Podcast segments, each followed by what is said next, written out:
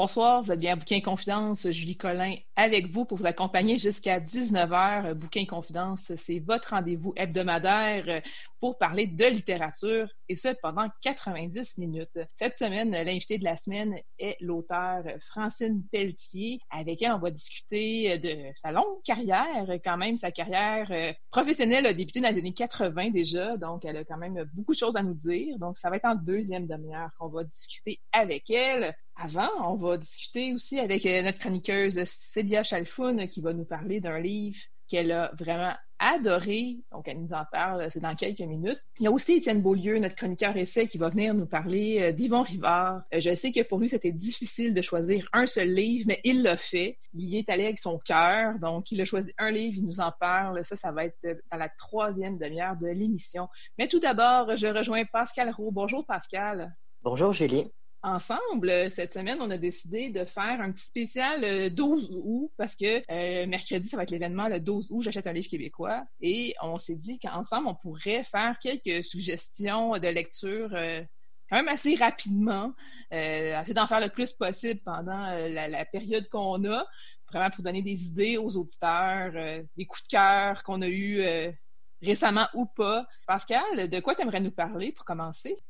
Alors, même si j'ai eu beaucoup de mal à choisir euh, seulement quelques ouvrages, j'ai euh, décidé de commencer par de la poésie de Louise Dupré, Plus haut que les flammes aux éditions du Norrois. Je suis tombé totalement par hasard euh, sur ce recueil. Je l'ai lu comme un coup de poing dans le ventre. C'est vraiment très très très très intense, très puissant. Et l'auteur l'a rédigé après avoir visité les camps d'Auschwitz et de Birkenau euh, les camps de concentration et d'extermination de la Deuxième Guerre mondiale. C'est une espèce de cri poétique pour donner une voix à tous les morts qui ont été victimes de la barbarie nazie euh, de la, de la deuxième guerre, donc de la deuxième guerre mondiale, de ces camps. Et c'est une, c'est une poésie extrêmement forte. Euh, c'est difficile d'en parler sans en lire, mais on n'a pas le temps de lire un extrait. Ce qui fait que je vais simplement euh, recommander très très très fortement de lire ce recueil plus haut que les flammes de Louise Dupré. Et de mon côté, je vais vraiment avoir très très envie de lire tout ce que l'auteur a écrit parce que je sais qu'elle n'a pas fait que de la poésie, n'est-ce pas? N'est-ce pas? D'ailleurs, ça fait un beau lien avec le livre que moi je l'ai recommandé euh, en premier, qui est Théo à jamais de Louise Dupré. Cette fois-ci, c'est un roman que je te suggère vraiment Pascal de lire. Ça me surprend que tu l'aies pas encore lu d'ailleurs, vu que j'en parle quand même souvent. Donc, Théo à jamais, c'est publié aux éditions Héliotrope. Et là-dedans, en fait, on, suit Béatrice, qui est une assistante au, montage d'un documentaire sur les tueurs en série. Elle habite à Montréal. Son conjoint est professeur à l'université. Il enseigne aux États-Unis. Et là, son conjoint est aux États-Unis avec son fils à lui, qui n'a pas son fils à elle.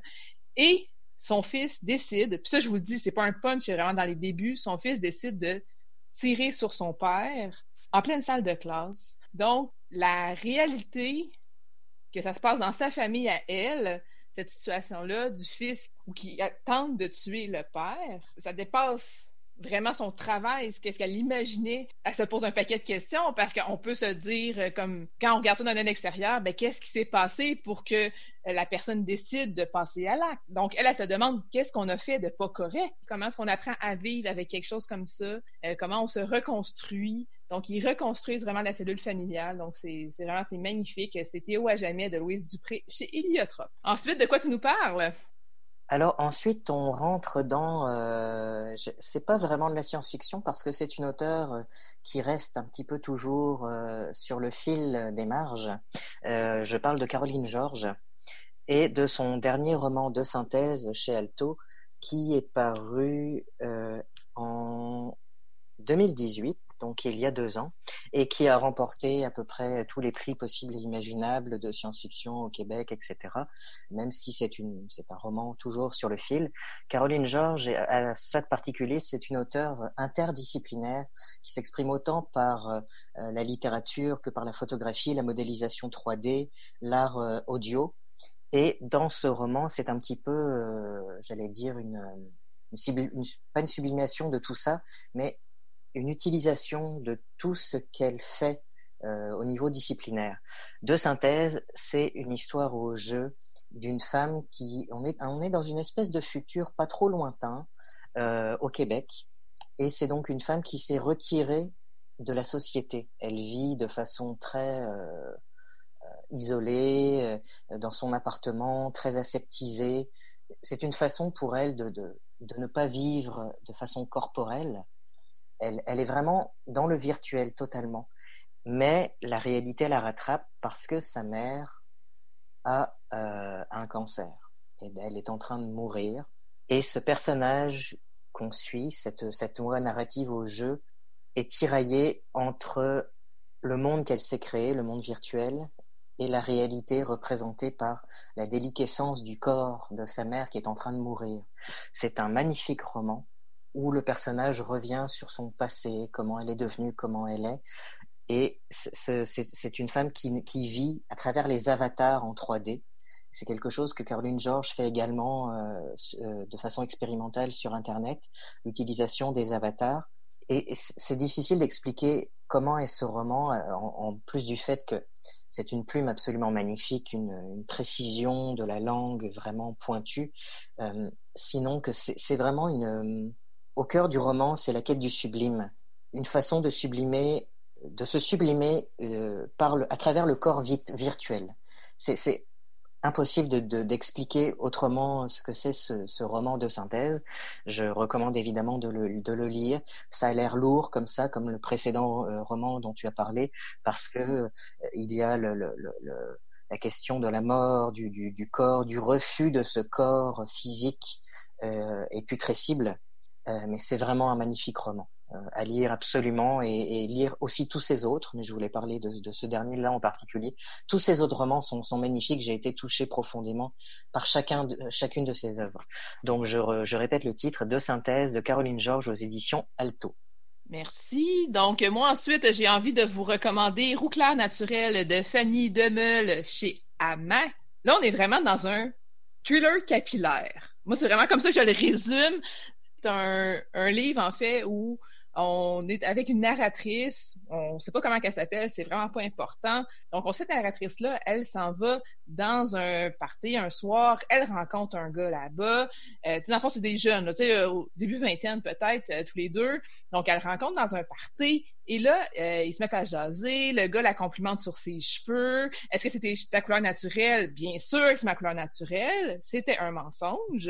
Mais tu un mensonge, quand on rencontre quelqu'un comme ça, on se dit, bon, tu je parle un soir dans un party, ça donnera rien de toute façon, c'est pas grave. Sauf que, ben, ils se retrouvent à sortir ensemble. Et elle doit maintenir son mensonge parce que lui, il lui a dit dès le départ que le mensonge, c'était inacceptable. Il ne pardonne pas.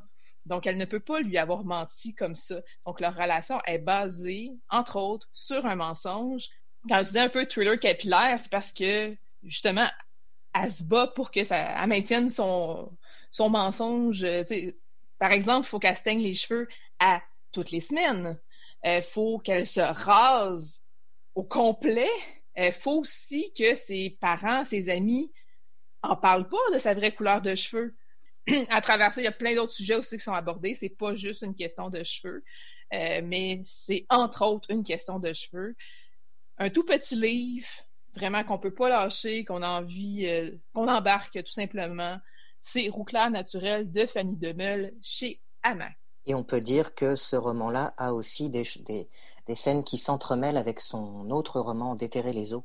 Exactement, qui est aussi un super bon livre à lire, Déterrer les eaux, euh, qui est beaucoup plus sur l'anorexie dans ce cas-là. Ensuite, est-ce que tu nous recommandes? Je vous recommande donc aujourd'hui de Elisabeth von Arbour, Chronique du pays des mers aux éditions à lire. Elisabeth von Arbour, euh, j'aurais pu vous recommander n'importe quel roman d'elle parce que euh, ils sont tous bons et j'aime tout ce qu'elle fait, donc je ne suis pas du tout objectif. Mais euh, en particulier Chronique du pays des mers parce que c'est un roman qui est à la fois moderne et intemporel, qui a été publié pour la première fois en 99, mais qui aurait pu être écrit et publié en 2020. Euh, L'histoire, c'est que on est dans un, une terre du futur assez lointaine donc ça se passe au pays des mers, donc sur cette terre dévastée qui revit peu à peu, dont la population est composée à 97% de femmes. Et ces femmes sont organisées en familles. Dans chaque famille, il y a une mère avec un M majuscule, et seule la mère de chaque famille peut faire ses enfantes directement avec les mâles. Les mâles qui ne sont pas des esclaves, euh, c'est un 3% de la population, donc très très peu, mais qui sont essentiellement utilisés pour la procréation. Ils servent surtout à ça. Et les autres femmes, qui ne sont pas les mères, utilisent l'insémination artificielle. Donc on suit depuis le départ Lisbeth, qui est fille de la mère de Béthélie, et qui est destinée à devenir la prochaine mère, sauf qu'elle se révèle stérile. Donc impossible pour elle, euh, parce que le problème de stérilité, non, seulement il y a très très peu de, de population d'hommes, mais en plus la stérilité est extrêmement fréquente. On comprendra plus tard pourquoi et comment, je n'en dis pas plus. Lisbeth est même pas triste, elle est libérée de ce rôle parce que elle est maîtresse de son futur. elle fait partie de ces, de ces personnages, de ces personnes qu'on rencontre dans la vraie vie, qui, qui remettent les choses en question, qui remettent l'histoire avec un grand H en question, l'histoire établie, celle qu'on raconte. Donc c'est un magnifique roman féministe où la survie de toutes dépend de la coopération. C'est aussi une magnifique réflexion profonde sur la persistance de la mémoire et sur les liens qu'entretiennent les mythes et l'histoire, c'est-à-dire quid des mythes, quid de la réalité, qu'est-ce qui est devenu l'histoire par rapport à la réalité Est-ce la réalité, l'histoire, les mythes, les mensonges, comment est-ce que tout ça s'est entremêlé pour devenir l'histoire qu'on connaît aujourd'hui? C'est vraiment euh, euh, un roman aussi très moderne parce que Elisabeth von Arbour a féminisé le vocabulaire au complet. Le, le, pronom neutre dans ce roman, c'est elle, c'est pas il. Et donc, il y a eu beaucoup, beaucoup d'inventions. De, par exemple, on parle des enfants pas des enfants. Et puis, les, les, hommes sont inclus dans les femmes quand on parle euh, de façon générale. Donc, c'est un magnifique roman qui est, qui a un bon, une bonne brique quand même de 600 pages. Euh, comme je dis, très moderne, très féministe, mais pas du tout dans le style de euh, la servante écarlate parce que les hommes ne sont pas mis en, esclavage. C'est complètement différent. C'est une façon très différente de montrer la façon dont les femmes s'organisent quand elles sont finalement majoritaires et au pouvoir et d'une façon très différente de la violence euh, que les hommes peuvent utiliser tel qu'on peut le voir parfois. C'est vraiment un, roman à découvrir, une auteure à découvrir à tout prix. Donc, Chronique du pays des mers d'Elisabeth von Arbour chez Alire. Merci. Euh, moi, je vous fais une dernière suggestion qui est Fora de Nicolas Lévesque. C'est chez Varia. C'est un essai. Euh, Nicolas Lévesque, c'est un essayiste. Vraiment, c'est vraiment pas son premier livre et c'est un psychanalyste. Fond, il n'avait jamais voulu écrire sur sa pratique. Ça l'avait jamais intéressé. Ça fait quand même une vingtaine d'années déjà qu'il est psychanalyste. Après deux ans sans avoir écrit, euh, il a décidé d'explorer l'écriture lié à sa pratique, justement. C'est le seul livre qu'il avait vraiment envie d'écrire. Et en fait, ce qu'il s'est dit, c'est pendant un mois, j'avais noté un paquet de choses qui m'arrivent dans le cadre de ma pratique et ensuite, je vais en faire quelque chose pour vraiment rendre compte de ça. C'est pas un livre où il nous parle de cas spécifiques. De façon générale, c'est beaucoup plus pour nous montrer des choses euh, sur les humains que nous sommes. Et dans la forme, c'est intéressant parce que oui, c'est des, des, fragments. Chacun des chapitres est exploité d'une façon complètement différente. Euh, à toutes les fois que je l'ouvre et que j'en lis un, passage, finalement, je m'enfarge dedans parce que euh, j'apprécie vraiment beaucoup. Il met des mots sur des choses que j'étais pas capable de mettre des mots dessus, que je suis certaine que ça peut apporter à tout le monde de lire un livre comme ça. Aussi, il va prendre des positions politiques. Par exemple, il va nous dire que les soins psychologiques devraient être beaucoup plus accessibles. C'est pas normal que les gens qui ont besoin n'ont pas nécessairement les moyens de consulter. En fait, je suis contente que Nicolas Lévesque ait osé finalement écrire sur sa pratique Fora de Nicolas Lévesque chez Varia. Donc, on a fait six suggestions quand même assez rapidement. Hein. On aurait voulu en faire plus, mais euh, on est limité dans le temps quand même. Hein. On a une émission. oui, puis déjà, on en a choisi que trois chacun. Fait que... Oui, c'est ça. Puis ça a été vraiment, ça a été vraiment difficile. Sinon, euh, auditeurs, je vous recommande aussi de regarder du côté des livres, des invités qu'on a reçus depuis le début de la saison. Donc, Isabelle Dumais, Étienne Beaulieu, Geneviève Lefebvre, Valérie Hervé, Daniel Grenier, Francis Dernay, il y a Francine Pelletier qui va suivre euh, tantôt. Donc, allez consulter leur livre à eux. Sinon, aussi, au fil de, la saison, on a recommandé différents livres. Je pense à toi, Pascal, entre autres, tu as recommandé La poésie de David Goudreau. Donc, on a un paquet de suggestions qu'on vous a faites au fil des semaines. Donc, euh, profitez bien du 12 août, faites des belles découvertes, allez en librairie, demandez aux libraires de vous conseiller des choses, soyez audacieux, curieux, puis célébrez le livre québécois. Merci beaucoup, Pascal. Merci beaucoup, Julie. Nous, on se retrouve après la chanson avec Célia Chalfoun. À tout de suite. Entre les cerises et les pommes. Vous êtes bien à Bouquin Confidence, Julie Collin au micro. Et là, je rejoins Célia Chalfoun. Bonjour Célia. Bonjour Julie. Donc cette semaine, tu nous parles de Sophie Mon Amour. Tout à fait. C'est un livre d'Elif Shafak, qui est une autrice turque à la base, qui est aussi euh, anglaise, si je ne dis pas de bêtises. Et Elif Shafak, je l'ai d'abord découverte avec son roman La bâtarde d'Istanbul, et puis, j'avais tellement aimé ça que je suis allée à la librairie tout de suite pour en, en piger un autre et je suis tombée sur Soufi, mon amour. Et quand je l'ai euh, quand je l'ai choisi comme ça sur les étagères, pour la seule raison que c'était le seul des livres Shafak qui était sur les étagères, je ne savais pas euh, à quel point ce livre avait eu un succès fou, mais il a été traduit dans au moins une quarantaine de langues. Donc on s'entend que je ne vous parle pas d'un livre obscur ce soir, mais je l'ai découvert sans savoir ça, avec c'est un livre, n'ayons pas peur de mots, qui m'a bouleversée.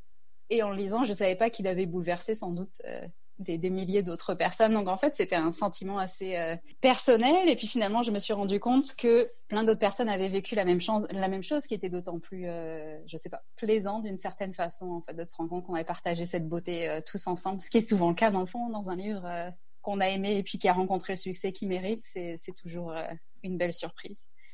Donc c'est un livre qui est sorti en 2009 en anglais et puis qui est sorti en 2011 en français euh, aux éditions 10-18 qui sont basées en France. C'est un livre qui raconte deux histoires, ou plutôt un livre qui a une histoire dans une histoire. La première histoire, c'est celle d'Ella, qui est une femme qui vit dans le Massachusetts et qui a tout pour être heureuse. Elle a un mari aimant, malgré le fait qu'il la trompe régulièrement. Elle a euh, trois enfants euh, qui ont besoin d'elle un peu moins chaque jour. Elle a une grande maison, une passion pour la cuisine, des amis. Mais elle se trouve bien forcée de reconnaître qu'elle n'est pas heureuse et qu'elle s'est surtout laissée ne plus être heureuse et qu'elle s'est éteinte à petit feu.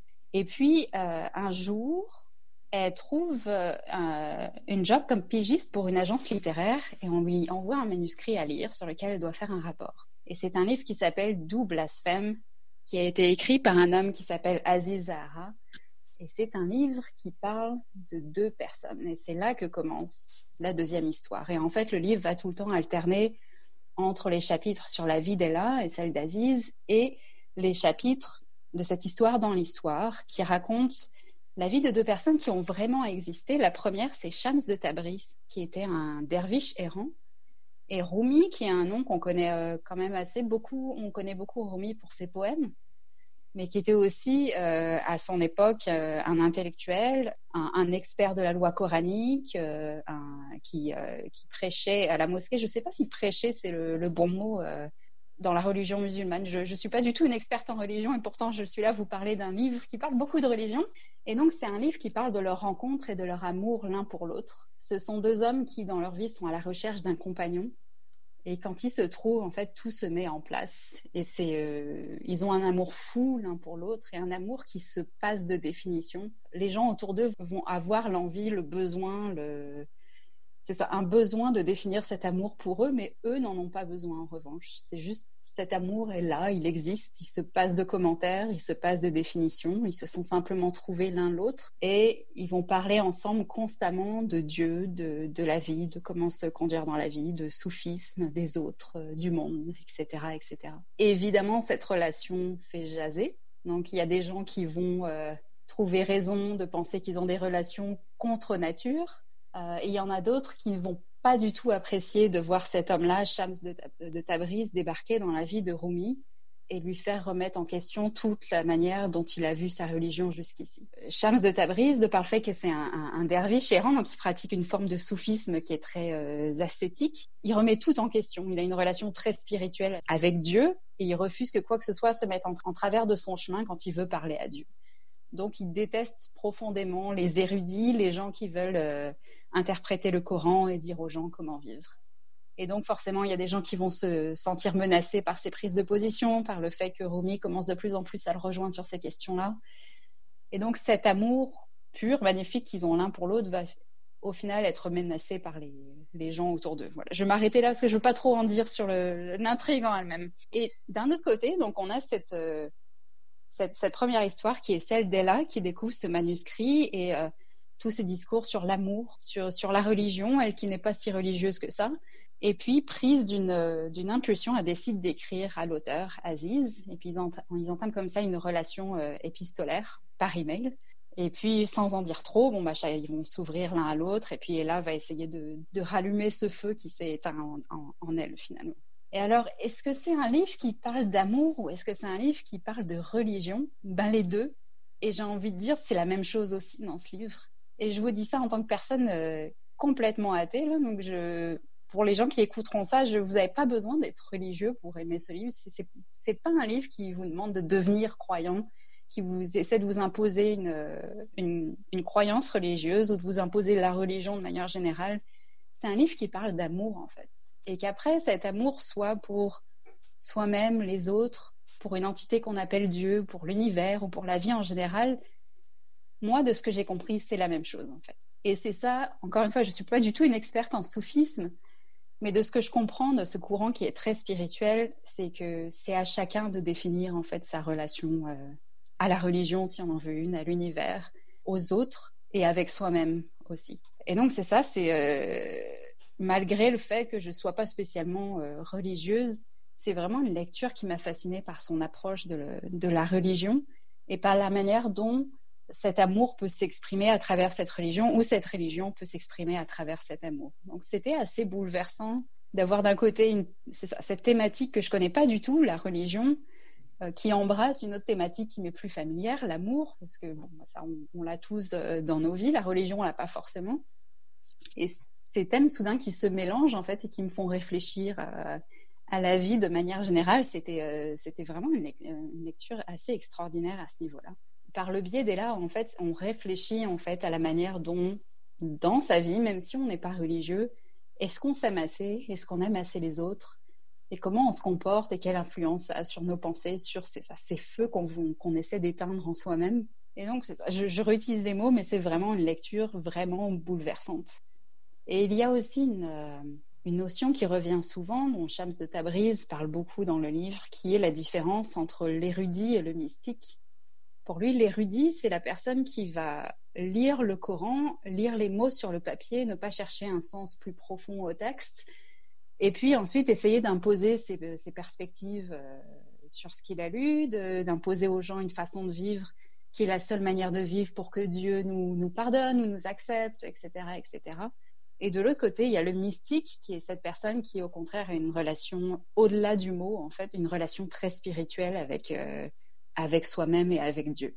Et j'en viens à quelque chose qui, je ne vous gâche pas du tout l'histoire parce qu'on l'apprend dès le début, c'est que Shams fait tout ça parce qu'il veut, il sait que Rumi doit devenir un grand poète et il veut l'aider à se rendre à ce niveau-là, en fait. Et il sait dès le début, parce qu'il a des visions, que leur amour, leur amitié, leur amour, peu importe comment on le définit, va se solder par sa mort à lui. Et donc, il rencontre Rumi, et il rencontre cet amour-là en sachant qu'il a une fin, et en sachant qu'il va y laisser sa vie. Ce qui n'est pas évidemment pas une, euh, une, décision facile, mais une décision qui prend euh, dans un certain sens avec bonheur aussi. Donc ça, tout est bouleversant dans ce livre en fait. Les choix de chacun, les, questions qui sont posées, les, euh, les questions qu'on pensait pas se poser, toutes ces choses-là, c'est c'est difficile à, décrire, mais c'est ça, ça, respire. C'est un, livre qui respire l'amour. J'espère que je vous donne à tous assez envie de le lire j'ai l'impression de ne pas pouvoir vraiment définir parfaitement ce que livre est, parce que je pense qu'il est aussi très personnel en fait. Les interprétations qu'on va en faire peuvent être aussi très personnelles. Je pense qu'il y a la manière dont on l'aborde, la manière dont on l'interprète, et puis la manière dont on le réinterprète quand on le lit aussi. Parce que je l'ai lu pas mal trois, quatre fois, puis à chaque fois j'en ressors avec quelque chose de différent. Je pense que c'est très voulu par Elif Shafak parce qu'elle parle constamment aussi dans le livre des interprétations. Donc voilà, il me semble que c'est un choix très délibéré. C'est assez fascinant de voir à quel point elle a réussi ce, travail-là de, nous faire interpréter, réinterpréter, ré-réinterpréter à l'infini euh, cette histoire. C'est quelque chose d'assez formidable euh, comme, comme travail d'écriture. Je veux juste vous lire un extrait qui, je pense, résume pour moi la, la beauté du livre c'est du point de vue de Shams de Tabriz. Bien souvent, les gens à l'esprit étroit disent que danser est sacrilège. Ils pensent que Dieu nous a donné la musique, pas seulement la musique que nous faisons avec notre voix et nos instruments, mais la musique qui sous-tend toute forme de vie, et qu'il nous a ensuite interdit de l'écouter. Ne voit-il pas que toute la nature chante? Tout dans cet univers bouge en rythme. Les battements du cœur ou les ailes des oiseaux, le vent, les nuits d'orage, le forgeron à son enclume, ou se cantant dans le ventre de sa mère un bébé à naître, tout participe passionnément, spontanément, à une mélodie magnifique. La danse des derviches tourneurs est un maillon dans cette chaîne perpétuelle. Telle la goutte d'eau qui porte en elle tout l'océan, notre danse reflète et voile à la fois les secrets du cosmos. Merci, c'est vraiment, ça, donne le goût de, lire, vraiment, là, cet extrait-là, c'est magnifique. C'est, oui, j'ai pas vraiment d'autres mots pour le définir. Ben, merci beaucoup, euh, Célia Chalfoun, de nous avoir présenté ce livre. Je rappelle que c'est Soufi, mon amour, de Elif Shafak. C'est publié aux éditions 10-18. Merci. Avec plaisir. Vous êtes bien à l'émission Bouquet et Confidence, Julie Collin au micro. Et là, je rejoins notre invitée de la semaine, Francine Pelletier. Bonjour, Francine. Bonjour. Toi, tu as une carrière littéraire depuis vraiment longtemps. Tu as commencé dans les années 80. Oui. oui. Puis je dis pas ça pour, euh, sais, pour pas te rajeunir, mais quand même, les années 80, donc tu as vécu différentes périodes euh, au niveau de l'écriture. Tu as un parcours qui est très riche. Tu as fait autant de jeunesse, du roman jeunesse que du roman adulte, que de la nouvelle. Donc, c'est sûr qu'avec toi, je veux aborder plusieurs sujets. D'abord, comment l'écriture est arrivée dans ta vie? Oh, ça, c'est euh, une anecdote que je raconte souvent quand je vais en rencontre d'auteurs dans les écoles. Euh, c'est arrivé en cinquième année au primaire. C'est plate, là, mais c'est ça quand le, prof rentre dans la classe le matin puis dit Bonjour les amis, aujourd'hui on fait une production écrite. Là, t'as toute la classe qui dit Oh non. Puis moi, je disais Yeah! les autres élèves me regardaient, puis hey, elle est bizarre, elle, elle aime ça écrire. Fait que ça a comme défini mon identité alors que j'étais très, très jeune. Puis c'est comme ça que tranquillement, de fil en aiguille, au début, j'écrivais quand on avait à le faire en classe. Puis tranquillement, j'ai commencé à écrire pour mon plaisir à moi. Puis évidemment, ça reflétait ce que je lisais. Donc euh, au début, c'était des histoires euh, bien influencées par les émissions de télé, mais j'écoutais beaucoup d'émissions de, science-fiction. Puis c'est vraiment quand je suis arrivée au, début du secondaire que là, j'ai compris mieux le concept de roman. Et c'est là, en secondaire 1, que j'ai commencé à écrire des romans, qui étaient d'ailleurs des romans policiers. Mon héros était un détective privé. Puis pendant tout mon secondaire, j'ai écrit euh, ces romans-là. Puis j'ai pensé à soumettre un manuscrit pour la première fois. Euh, j'étais en secondaire 4 quand d'abord j'ai réalisé qu'il fallait que je dactylographie les histoires parce que dans mon temps, il n'y avait pas d'ordinateur. là, je, parle de 1975, là, on s'entend. J'ai soumis un premier manuscrit en 75 à un éditeur. J'ai soumis cinq manuscrits, je leur donnais trois chances chez trois éditeurs différents, chacun. Et alors, j'ai commencé à accumuler une belle collection de lettres de refus. Mais j'avais découvert par mon frère, qui était un lecteur de science-fiction, euh, lui, il avait entendu parler à l'émission euh, euh, Science et Fiction, animée par Claude Steben, je crois, je suis pas sûre. Il avait entendu parler d'un fanzine qui s'appelait Requiem, qui publiait des nouvelles de science-fiction. Alors, mon frère s'est abonné, fait que j'ai commencé à lire à peu près à l'époque où c'est devenu Solaris. Puis là, j'ai essayé, j'ai envoyé une nouvelle à Solaris. Norbert Spenner m'a répondu très gentiment. C'était pas très, très bon, mais en tout cas, il était très gentil. Puis c'est ça, en 81, je terminais mes études à l'université. J'avais pas réussi à rien publier. Je savais pas, tout le monde m'avait toujours dit que j'avais du talent, mais les éditeurs semblaient pas être très, très d'accord. Fait que je savais vraiment pas quoi faire. Quand mon frère m'a parlé d'un atelier d'écriture animé par Elisabeth Bonarbourg, qui était la directrice littéraire de Solaris, donc celle qui choisissait les textes qui allaient être publiés dans la revue. Alors, mon frère voulait aller à cet atelier-là, puis il était trop gêné pour y aller tout seul. Fait qu'elle m'a dit, oh, Francine, viens avec moi. tu, laisseras tomber après la première journée si t'aimes pas ça. Et, puis, c'est ça, ça a été le coup de foudre. Je veux dire, quand Elisabeth m'a vu, elle s'est, écriée « Oh, enfin une femme! » Ouais, c'est sûr qu'il y a des femmes en science-fiction, euh, il y en avait pas des tonnes. Mais on était deux, je crois, à cet atelier-là, ou en tout cas, il y a eu une autre euh, dame à un moment donné dans les ateliers. Mais c'est ça, ça a été le, le, choc euh, de découvrir que l'écriture, ça se travaille. C'est-à-dire que oui, ça pouvait être vrai que j'avais du talent, mais ça suffit pas le talent pour publier. Il faut apprendre à prendre du recul par rapport à ces textes et les travailler. Et ça, c'est ce que les ateliers d'écriture d'Elisabeth m'ont apporté. Ce qui fait que oui, effectivement, après ça, l'atelier c'était en 81.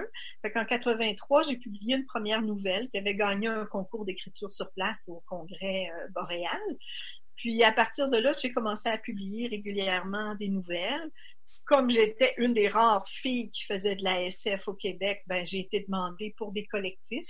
J'ai fait trois collectifs, dont un collectif jeunesse dirigé par Robert Soulière chez euh, Pierre Tisser.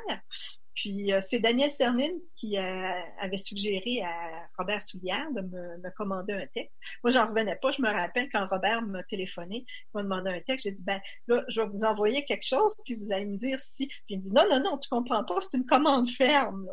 Fait que là, j'ai raccroché, j'ai dit, non, faut que j'écrive une histoire, puis elle va être publiée. c'était professionnel, là, c'était pas, pas un fanzine, là, c'était sérieux, c'était dans des livres. Alors, c'est comme ça, c'est Daniel Cernine qui m'a poussé dans le derrière pour écrire pour jeunes. Parce que moi, ce que je voulais écrire à l'origine, c'était des romans pour les adultes. Je voulais pas écrire pour les jeunes, je voulais pas écrire des nouvelles, je voulais écrire des romans. Mais les éditeurs avaient refusé mes romans, puis là, quand j'avais découvert qu'on doit travailler l'écriture, ben évidemment, c'est plus, c'est moins lourd de travailler la nouvelle que de travailler un roman. Surtout la nouvelle au sens où on l'entend à Solaris, qui, est vraiment un récit là avec euh, il y a des péripéties, puis on, a un certain développement. Là, c'est pas de la petite nouvelle euh, brève euh, à chute.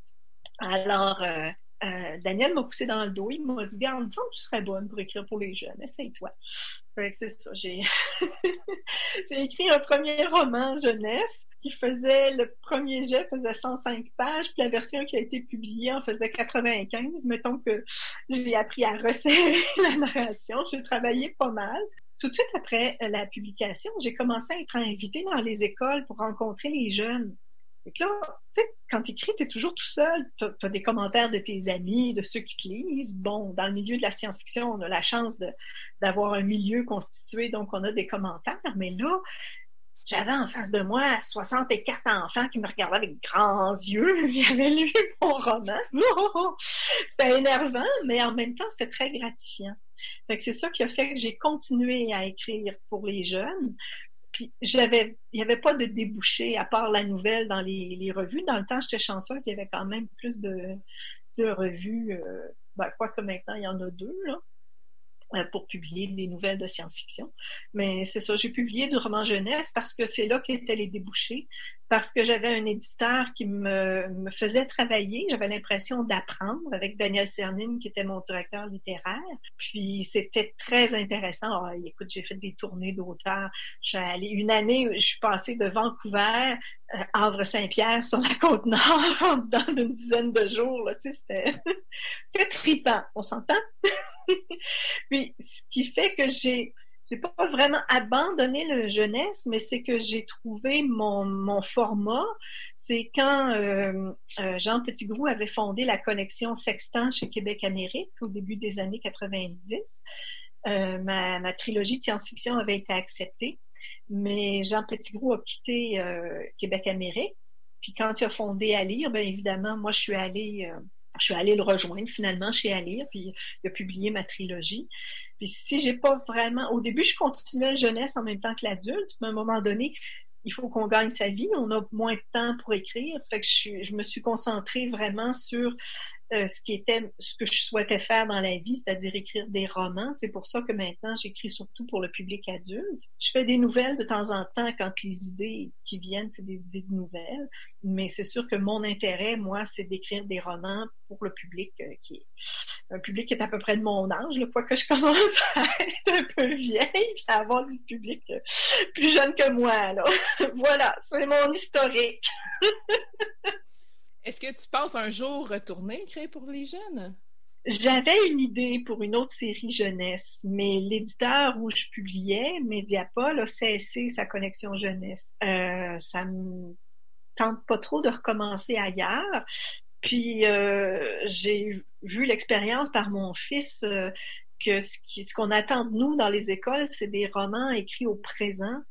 Puis ça me tente pas de faire des concessions, tu vois, pour dire, parce que quand tu écris pour jeunes, si, si ton roman est pas approprié pour rentrer dans les écoles, c'est un petit peu inutile. Là, c'est, c'est un peu une perte pour l'éditeur. Fait que je ne sais pas. Mais écoute, s'il me venait une idée pour ça, je pense bien que je le ferais. Mais pour le moment, c'est parce que j'ai tellement de projets de romans pour adultes. si je calcule autant que ça le temps que ça me prend pour écrire un roman par rapport à mon âge, je suis mieux d'avoir une bonne espérance de vie pour réaliser tous mes projets, tu vois.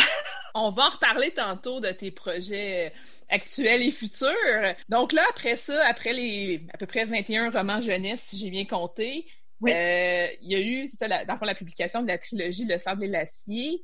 Oui. Là, on est dans la science-fiction, dans les romans de science-fiction. Comment c'était d'écrire de la science-fiction à cette période-là pour une femme?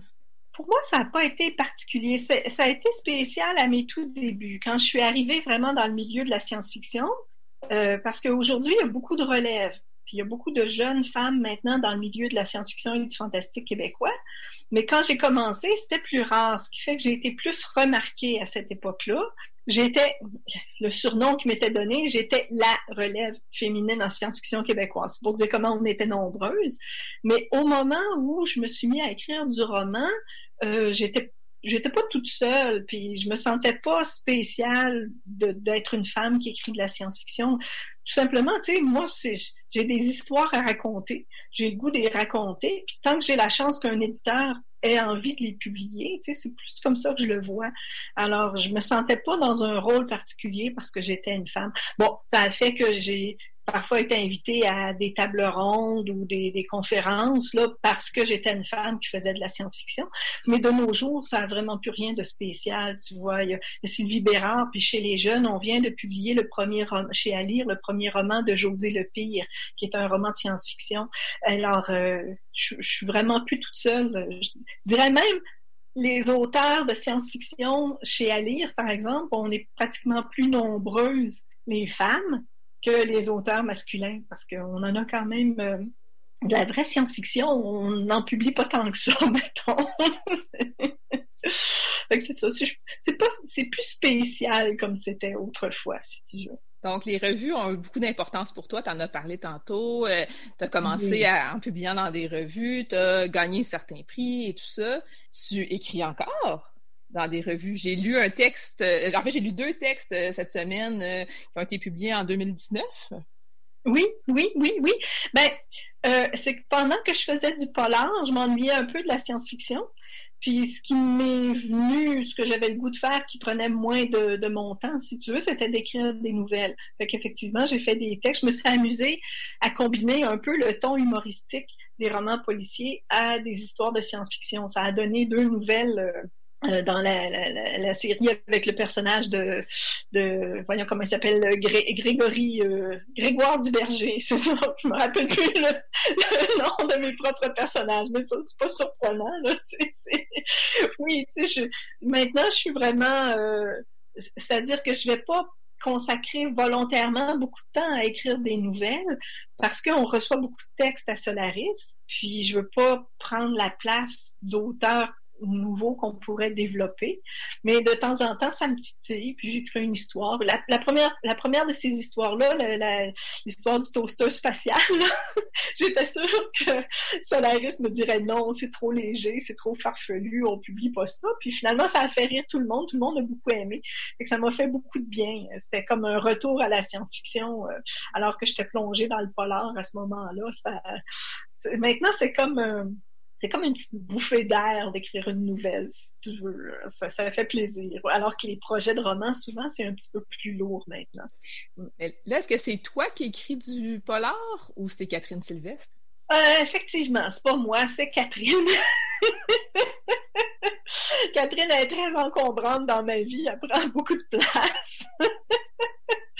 mais, euh, mais ça, tu vois, c'est dans mon histoire, c'est que quand j'étais au secondaire, ce que j'écrivais, c'était du roman policier moi, c'était ça qui m'intéressait, le polar, parce que c'était surtout ça que je lisais. Puis c'est mon frère qui m'avait contaminé avec ces histoires de science-fiction. Puis là, je m'étais mis à écrire de la SF. Puis là, mon frère m'avait dit, ben là, si tu veux en écrire, il faut que tu en lises. j'avais eu toute une liste. Il m'avait fourni la liste, entre autres, euh, la liste publiée par Norbert Spener dans Solaris, euh, qui disait qu'est-ce qu'on devait avoir lu en science-fiction. Fait que j'ai fait mes devoirs. J'en ai lu beaucoup. Puis, vois-tu, ce qui est arrivé, c'est que quand j'ai eu publié le troisième tome de ma première, ma trilogie, euh, Le sable et l'acier, j'ai fait un burn-out. je travaillais à ce moment-là euh, quatre jours semaine chez mon éditeur jeunesse, Mediapol. Alors, en plus de mes, mes quatre jours de travail euh, au bureau, euh, je travaillais tous les soirs, toutes les fins de semaine sur ma trilogie parce que c'était vraiment un gros projet. J'ai été longtemps en écriture puis en réécriture de ça. Et quand le troisième tome est, est paru, ça a été comme pouf, j'ai comme craqué. j'ai fait un burn-out. Puis la première chose que j'ai eu le goût d'écrire après mon burn-out, c'était un polar. C'était mon rêve de jeunesse d'écrire un roman policier parce que les, les premiers romans que j'avais essayé de publier en 75, 76, 77, c'était des romans policiers. Là, je me suis réessayée, j'ai écrit un premier jet, je l'ai fait lire à mon éditeur, puis il m'a dit wow, c'était pas fameux, mais c'était travaillable. mais c'était comme, c'était un plaisir que je me faisais, je le faisais vraiment pour moi. Puis, ce qui fait que je l'ai travaillé en parallèle pendant toutes les, années où j'écrivais d'autres romans de science-fiction. Puis, à un moment donné, c'est venu comme euh, j'essayais de, d'écrire un roman de science-fiction, puis c'était rendu lourd. Tu sais, mes exigences à moi, vu que je travaille pour mon éditeur en plus, ouh, ça, je l'avais mis la barre un peu haute. Puis c'est là que j'ai décidé de reprendre le projet de Polar et que Catherine est entrée dans ma vie à ce moment-là, qu'elle s'est emparée de moi. Et euh, c'est une drôle de façon dont c'est arrivé dans ma vie. Et, la présence de Catherine n'était pas là depuis le début, mais quand elle est arrivée, elle a pris vraiment toute la place. Elle s'est imposée. C'est très bizarre parce que au début, euh, mon, premier polar, c'était quelque chose de bien sérieux, sur un ton grave. Puis on, ne se le cachera pas, c'était plate un peu. C'était plate. Ça manquait de couleur. Puis c'est mon éditeur qui m'a dit à un moment donné, essaye de mettre un peu de folie, de mettre un petit peu de... Et c'est là que Catherine fut euh, créée, n'est-ce pas? Euh, d'abord en trouvant le pseudonyme, c'est ma mère qui a trouvé le pseudonyme. Catherine Sylvestre, c'est mon ancêtre maternel. Quand on remonte, remonte en ligne droite, moi, ma mère, ma grand-mère, etc., dix générations au-dessus, on aboutit à Catherine Sylvestre. Quand j'ai vu ce nom-là, j'ai dit, oh, c'est un beau nom d'auteur. Et là, la personnalité de Catherine, c'est Ah, tu veux de la folie, hein? OK, m'a me lâcher lousse. Et comme c'était pas moi, c'était Catherine, ça m'a donné une grande, grande liberté de dire toutes les niaiseries qui pouvaient me passer par la tête. C'est comme ça que, que Catherine est arrivée. Et c'est vraiment effectivement une personne différente de moi, mais quoi qu'avec le temps, je l'intègre un peu, un peu plus. Une de, ben, enfin, ma meilleure amie, quand elle a lu le premier Catherine Sylvestre, elle a dit j'ai l'impression d'avoir eu une conversation avec toi, d'avoir jasé avec toi, parce que c'est une amie qui me voit dans un contexte un peu plus euh, léger. Et donc, elle reconnaissait quand même ma personnalité. je peux pas, je peux pas renier Catherine. Je peux pas dire que c'est absolument pas moi. Mais maintenant, c'est mon côté givré. Est-ce que tu peux nous résumer un peu euh, la trilogie, justement, euh, de Catherine Sylvestre? Ben, en fait, c'est pas une trilogie, je l'espère qu'il va y en avoir d'autres. Oh! J'aime ça, ça! Oui, moi, je ne l'ai pas conçu comme une trilogie. Moi, ce que j'ai dit à mon éditeur, j'ai dit, il va y en avoir tant que je vais avoir des idées pour en raconter. Puis si j'ai l'impression de me répéter à un moment donné, parce que tu sais, les séries policières, à un moment donné, c'est pas que ça s'essouffle, mais comme lectrice, on le sait, quand on en lit, on a l'impression à un moment donné de lire toujours la même histoire parce que les auteurs veulent, veulent pas, on a des leitmotivs, là, tu sais, puis on a des, on a des thématiques qui se répètent. Fait que tant que j'aurai pas l'impression de me répéter puis que je vais avoir des idées, je vais continuer. Sauf que là, il fallait que je, que je laisse de la place à la science-fiction un petit peu. C'est pour ça que j'ai arrêté, j'ai fait une pause, mettons. Mais c'est difficile à résumer, la trilogie. Je suis pas très bonne pour ça. C'est l'histoire d'une femme très seule c'est quelqu'un, ses parents sont morts quand elle était jeune. Euh, elle a des amis, elle a beaucoup d'amis, mais en même temps, c'est quelqu'un qui mène une vie un peu repliée sur elle. Euh, au début, dans le premier roman, bon, elle fait des petits contrats de révision. Euh, elle travaille à la bibliothèque, mais c'est du temps partiel. Puis tu sais, elle mène une vie de vieille fille alors qu'elle est pas vieille à ce moment-là. Elle a 38 ans. Et le, quand un, un, un, crime, un meurtre entre dans sa vie, tout à coup, sa, sa curiosité prend le dessus. Puis elle, ça vient comme l'ouvrir au monde, l'ouvrir à faire autre chose. C'est quelqu'un finalement qui, qui, qui, me ressemble sur le côté un peu intransigeant, un peu excessif aussi. C'est-à-dire que si tu lui poses un mystère, il faut qu'elle aille jusqu'au bout. Il faut qu'elle découvre qu'est-ce qui s'est passé pourquoi telle chose est arrivée. C'est ce qui fait que ça a entraîné les autres histoires. Le reste, euh, c'est comment je dirais bien, il y a des personnages qui débarquent là-dedans que j'adore, puis que je suis comme obligée de, de, continuer à raconter leurs histoires. Euh, euh, si tu prends comme dans le dernier, le, le couple John-Francis, c'était une blague à l'origine, une blague de mes compagnons de travail qui voulaient que je fasse deux des personnages qui était tout le contraire de ce qu'ils sont, ces deux hétérosexuels en couple et, tout. Mais ils disaient, ben oui, là, on pourrait être un couple homosexuel.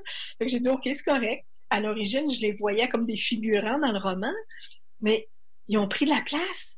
Ils sont devenus, tu sais, des vrais personnages, des personnes vraies, là, pas du tout les deux gars que je connais, mais des personnages de roman.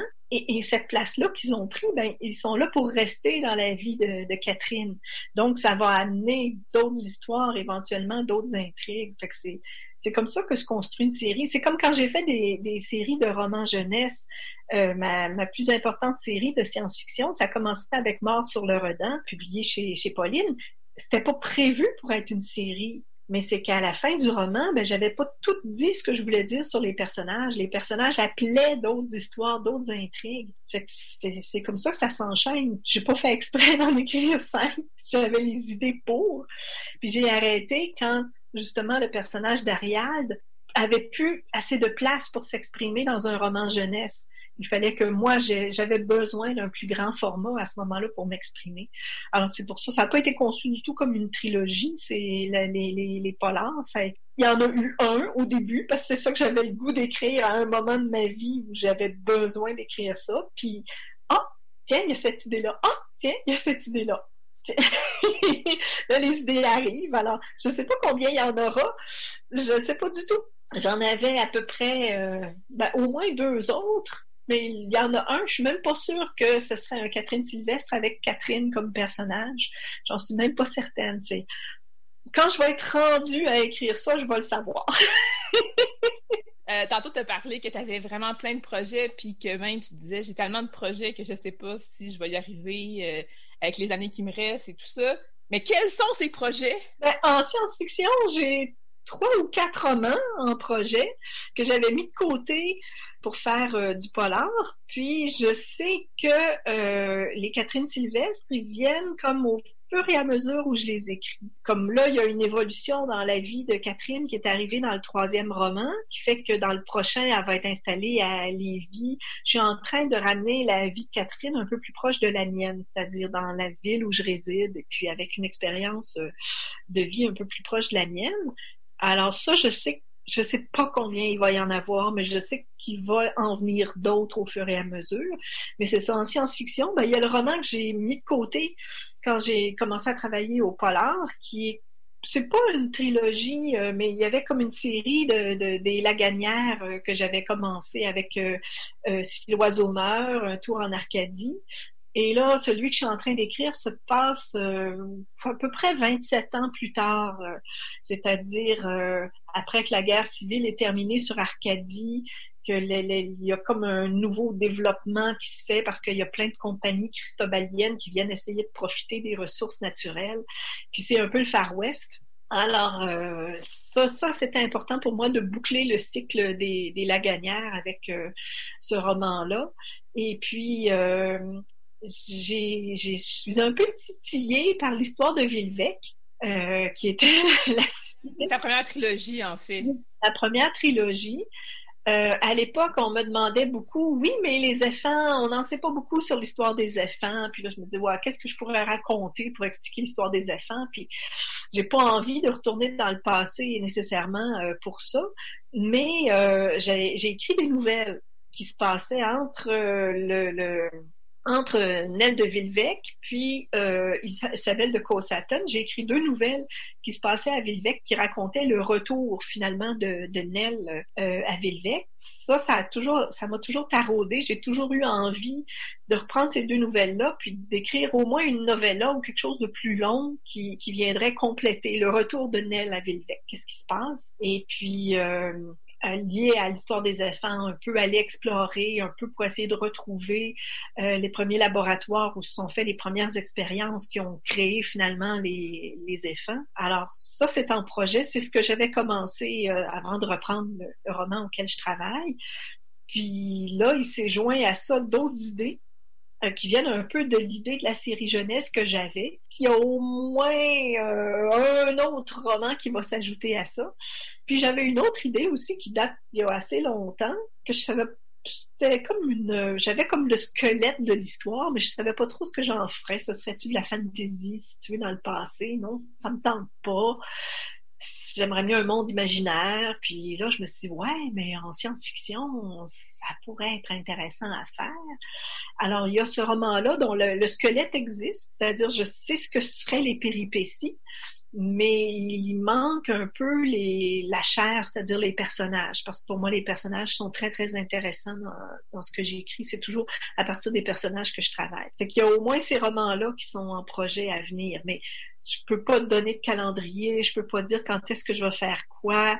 Comme j'ai eu des bons commentaires pour le dernier Catherine Sylvestre, ben c'est sûr que j'aimerais ça écrire le prochain dans pas trop longtemps. J'ai déjà le premier chapitre, la scène initiale euh, est là en place. Ça va s'appeler La vieille fille et le jardinier. C'est déjà, j'ai mon point de départ. Mais euh, j'ai un personnage que je sais pas encore s'il va être la victime ou l'assassin. Alors, on est loin on est loin d'avoir euh, construit euh, l'intrigue, mais j'aimerais ça y revenir. Alors, c'est encore, il y a peut-être de ces, ces projets-là qui vont être mis de côté puis qui se feront pas parce qu'il y aura autre chose qui va. J'ai toujours, ça fait des années de ça où je mets un frein aux idées, beaucoup, beaucoup, beaucoup. C'est non, non, non, non, non, non, viens pas, viens pas, viens pas. Je veux pas avoir d'idées qui me, qui me tombent euh, sur la tête ou dans la tête parce que j'avais, j'avais beaucoup de projets. Puis là, en même temps, ben, j'approche des 65 ans, je vais, je vais sûrement réduire mon nombre de jours de, de travail. Je vais peut-être ouvrir un petit peu plus mon, ma boîte à, à, imaginaire, accueillir un peu plus facilement des idées. Alors, c'est à la fois, moi, je sais ce que je voudrais faire, mais en même temps, je sais que la vie nous, nous amène des fois à d'autres endroits. Un peu pour moi, tout est ouvert. Euh, c'est un peu aussi, euh, on aime ça euh, quand on est un artiste, on aime ça être apprécié, puis euh, des fois, ça dépend des invitations. Mais non, Catherine Sylvestre n'a pas pris sa retraite. Euh, il va y avoir d'autres enquêtes de Catherine, c'est certain. Et puis en science-fiction, ben, c'est ça, je veux boucler un cycle, c'est important pour moi, parce que ce roman-là, comme je l'avais mis de côté, si je le le termine pas maintenant, je le finirai jamais. ça, ça me ferait de la peine parce que j'aime beaucoup, beaucoup les personnages de ce roman-là. J'ai pendant très longtemps laissé mon personnage principal euh, naufrager sur une île déserte. Je le vois encore dans cette situation-là. même s'il est en train de s'en sortir, là où je suis rendue dans le roman.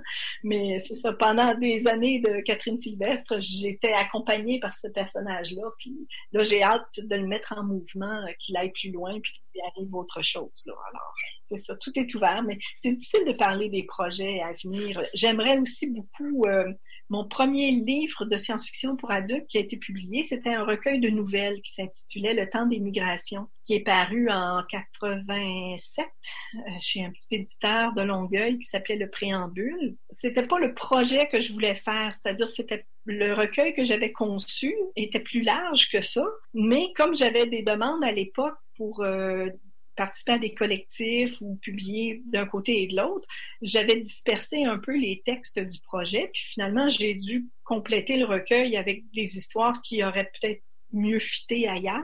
Là, j'aimerais ça reprendre ces histoires-là, reconstruire le recueil tel que je l'avais conçu à l'origine. Mais évidemment, mon écriture a beaucoup évolué, donc il faut que je retouche un peu les textes. Alors, c'est ça, c'est des projets. Puis même, on parlait tout à l'heure de Grégoire du Berger. Moi, dans ma tête, c'est la trilogie du Berger. Il y a encore une histoire avec Grégoire, que j'ai commencé à écrire. je ne sais pas quand je vais la finir, mais c'est ça. Alors non, les, projets, il y en a des tonnes, il y en a des tonnes. mais merci beaucoup, euh, Francine, d'avoir pris le temps de nous jaser aujourd'hui.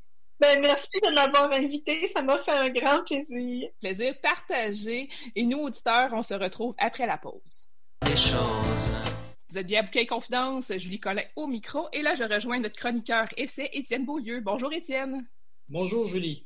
Cette semaine, tu nous parles d'un auteur qui est vraiment très important pour toi, Yvon Rivard. Oui, je, je pense qu'Yvon Rivard n'est pas seulement important pour moi, il a quand même euh, un sacré paquet d'écrivains québécois qui sont euh, passés dans ses cours euh, de création littéraire à l'Université McGill. Donc aujourd'hui, Yvon Rivard est, à la retraite, mais c'est un, c'est un auteur immense et c'est un professeur de légende. Si je vous dis que Dominique Fortier, par exemple, la romancière, est passée dans ses cours, que c'était une de ses élèves, si je vous dis que, point de vue du cinéma aussi, des gens comme Denis Villeneuve ont été ses élèves, c'est, c'est vraiment un un, carrefour de la création littéraire et cinématographique euh, québécoise contemporaine, Yvon Rivard. C'est un monument.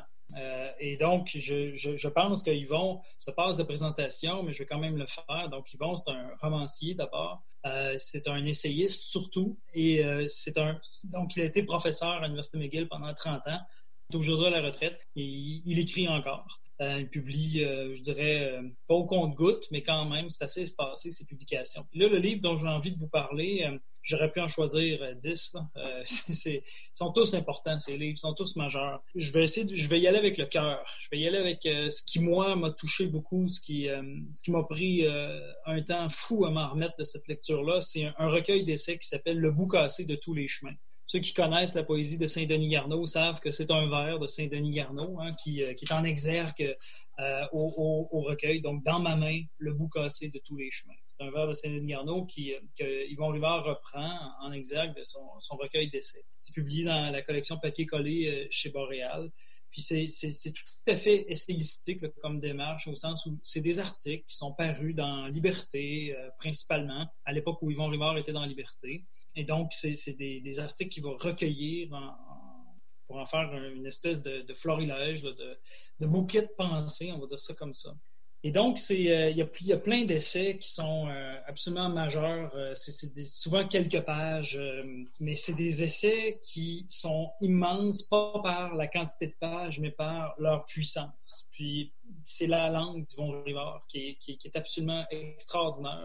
C'est une, des, une œuvres dans laquelle on voit le mieux ce qu'on veut dire quand on dit que l'essai, c'est une, une œuvre d'art. C'est pas juste une proposition de pensée c'est pas seulement des idées, c'est aussi une mise en forme d'idées, c'est une incarnation d'idées dans une voix, dans un ton, dans une, dans une prose méditative. Je pense que Yvon Rivard fait partie des très grands pour ça. Je dirais dans, la tradition essayistique québécoise, on a Jacques Brault, on a Pierre Vadeboncoeur, euh, Yvon Rivard, on a Nicole Brossard, euh, Suzanne Jacob aussi, à partir de cette tradition-là, mais Yvon est un des plus grands, certainement. Juste pour vous dire, juste pour vous donner un exemple, bon, Yvon, je mets les cartes sur table, Yvon, ça a été mon prof, ça a été mon directeur de thèse, mais je dois vous avouer que euh, comme directeur de thèse, c'était pas. Euh, si je fais ma thèse sur Joseph Joubert, c'est lui qui m'a sorti ça de. J'en ai parlé souvent de cette anecdote-là, qui m'a sorti ça de sa bibliothèque, puis j'étais à peu près le seul à dire oui, mais j'ai adoré, puis le, conseil est excellent. Mais pour, pour dire la vérité, c'est que la direction s'est surtout passée sur un terrain de tennis. À l'époque où il dirigeait ma thèse, c'est lui qui m'a initié au tennis. Puis c'est vraiment bizarre, mais Yvon est tout, c'est le génie d'Yvon est là. C'est que euh, il m'a plus montré à jouer au tennis, puis c'est en me montrant à jouer au tennis qu'il m'a montré comment écrire en me disant, je m'en souviens très, très bien, euh, regarde la balle. Regarde la balle, c'est la balle qui a l'information, c'est pas ta raquette, c'est pas ton positionnement, c'est la balle qui te dit quoi faire. Puis ça, j'ai retenu ça, j'étais encore là-dessus, ça fait 25 ans, puis j'étais encore là-dessus. C'est une information capitale qui, me donnait, c'est-à-dire que euh, arrête d'essayer de, de, comprendre l'histoire de la page blanche, tout ça, comment la vaincre. C'est euh, regarde ton sujet, c'est ton sujet qui va te dire comment, comment écrire, quoi écrire. Puis, bon, un exemple d'un essai fantastique euh, d'Yvon, c'est Du temps et de la lumière. Donc, à peu près, je, dirais, peut-être une trentaine d'essais, un petit peu moins, 20-25 essais dans euh, Le boucassé de tous les chemins. Euh, c'est divisé en 3-4 sections, même en 5 sections, je regarde. Puis, Du temps et de la lumière fait partie de la deuxième section. Donc, c'est l'histoire, c'est un petit texte de deux pages. J'invite tous les lecteurs à aller voir ça. C'est extraordinaire. C'est comment expliquer qu'est-ce que c'est que le cinéma en deux pages? Je, juste, juste vous dire, ce, texte-là, pour moi, a été un peu comme un coup de massue sur le crâne. Ça m'a ça arrêté de dire Oh, j'avais rien compris au cinéma avant ce texte-là.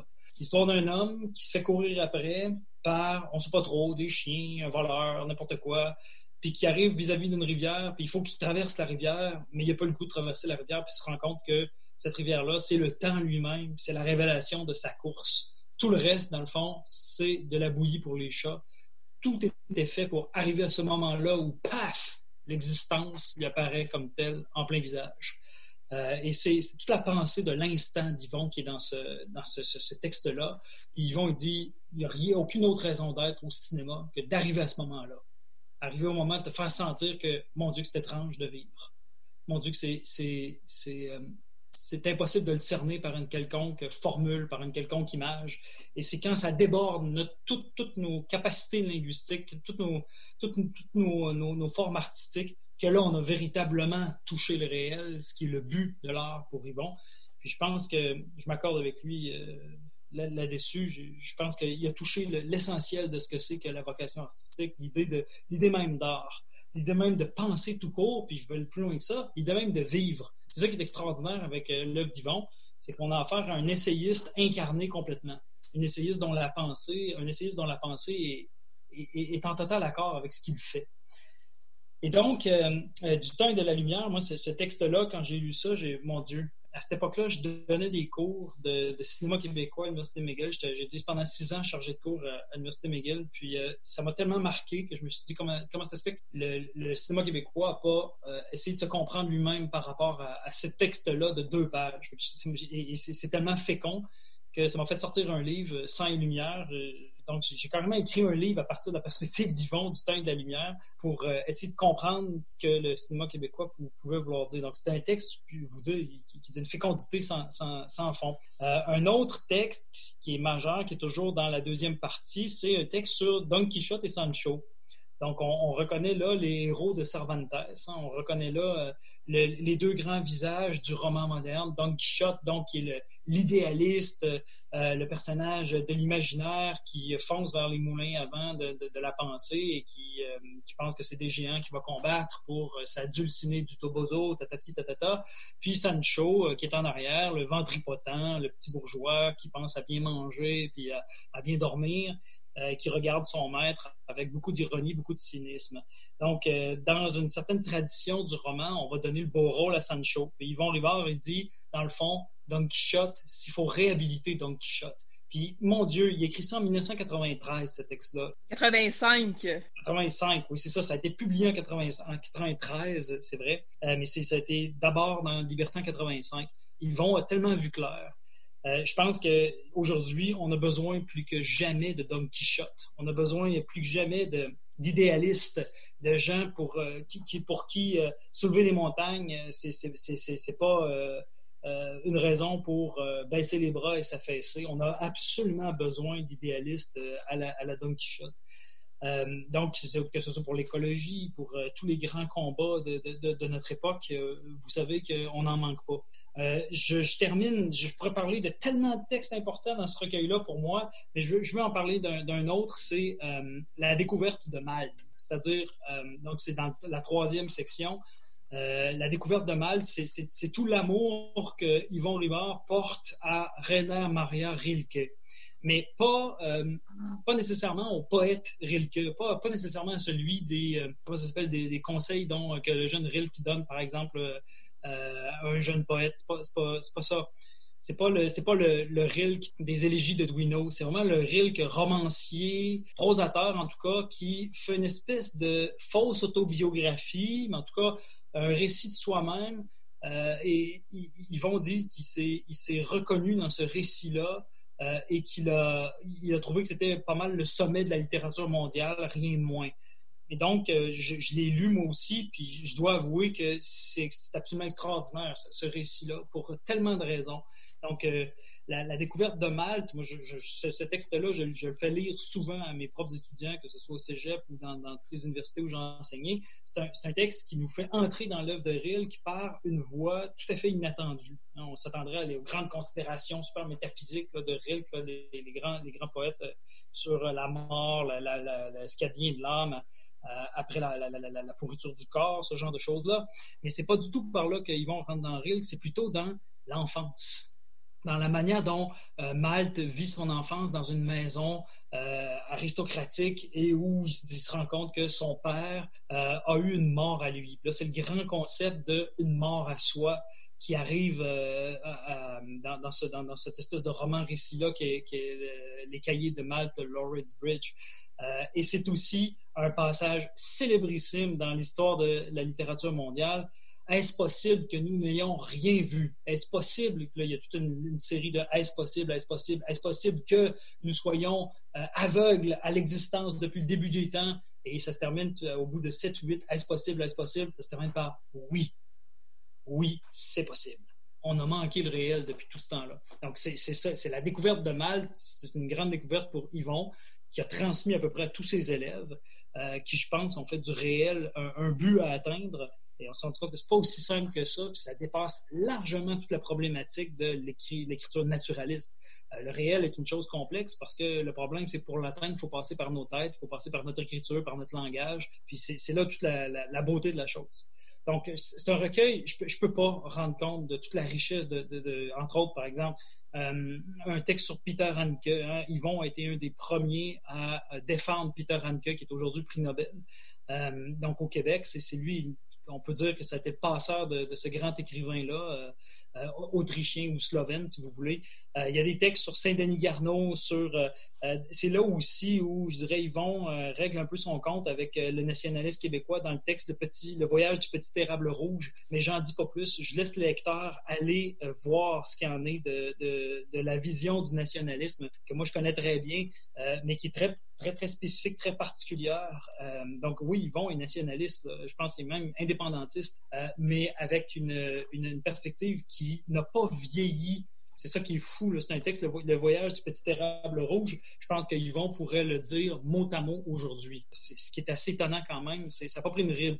Euh, il y a des textes sur Carver et évidemment sur Pierre Vadeboncoeur. Je termine en vous disant, Yvon a évidemment appris son métier d'essayiste auprès du plus grand, de Pierre Vadeboncoeur, qui est euh, euh, celui qui, euh, qui, est le père de tous les essayistes de, la deuxième moitié du, du 20e siècle au Québec. Donc, un texte qui s'appelle L'expérience de l'image.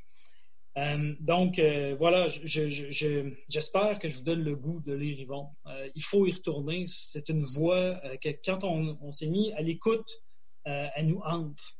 c'est vraiment une voix puissante, puis en même temps tellement douce en t'écoutant, ça me fait beaucoup penser à l'entrevue qu'on a faite ensemble, où est-ce que pendant une demi-heure, on a vraiment discuté de ton parcours, puis je, trouve ça très cohérent avec ton parcours. Je reconnais beaucoup de choses, en fait, qui te ressemblent. Je sens l'influence que Yvon Rivard a eue sur toi. Énorme, puis c'est pas seulement sur moi, c'est sur euh, des dizaines des dizaines d'écrivains. Euh, on, on, dénombre plus la quantité d'écrivains. évidemment, tous les essayistes de la génération contre-jour, mais euh, une quantité de romanciers énorme, euh, beaucoup d'amitié. Donc, j'ai hésité, est-ce que je parle du Boucassé de tous les chemins ou est-ce que je parle d'Exercice d'amitié, qui est un autre euh, recueil d'essais que j'invite les lecteurs à aller voir, où on voit à quel point, je dirais, le, tissage d'amitié d'Yvon est extraordinaire en littérature québécoise. ça va de Robert Lalonde, Denis Arcan, toutes sortes de monde qui font partie du, du paysage de la, de la littérature et du cinéma québécois. Euh, puis c'est ça aussi que j'aime beaucoup dans la pensée d'Yvon, c'est que c'est quelqu'un qui ne s'est jamais complu à rester euh, parmi les gens de sa génération, même s'il y a beaucoup d'affinités, par exemple, avec René Lapierre, avec des gens comme ça. Euh, c'est quelqu'un qui a accueilli les nouvelles voix des jeunes générations avec toujours autant d'enthousiasme, avec autant d'appui avec autant de, je dirais, de, générosité, ça, c'est majeur. Ça, c'est rarissime, puis c'est là qu'ils vont. Et, pas seulement un écrivain immense, c'est surtout un pédagogue. je dirais qu'il y en a un seul euh, par, euh, par génération. C'est là où ils vont et, celui qui fait le passage, c'est une autre cohérence avec la pensée de Nicolas Lévesque, c'est qu'entre les boomers, les X et les Y, c'est Yvon qui fait le lien. Merci beaucoup, Étienne Beaulieu. Je rappelle que c'est Le bout cassé de tous les chemins d'Yvon Rivard. C'est publié dans la collection Papier collé chez Boréal. C'est un livre qui peut être un peu difficile à trouver en librairie si vous faites juste vous promener puis le chercher dans les rayons. Mais n'hésitez pas à demander à votre libraire de le commander. Euh, ça se, ça se commande très facilement. Merci beaucoup, Étienne. Ça fait plaisir. Merci, Julie.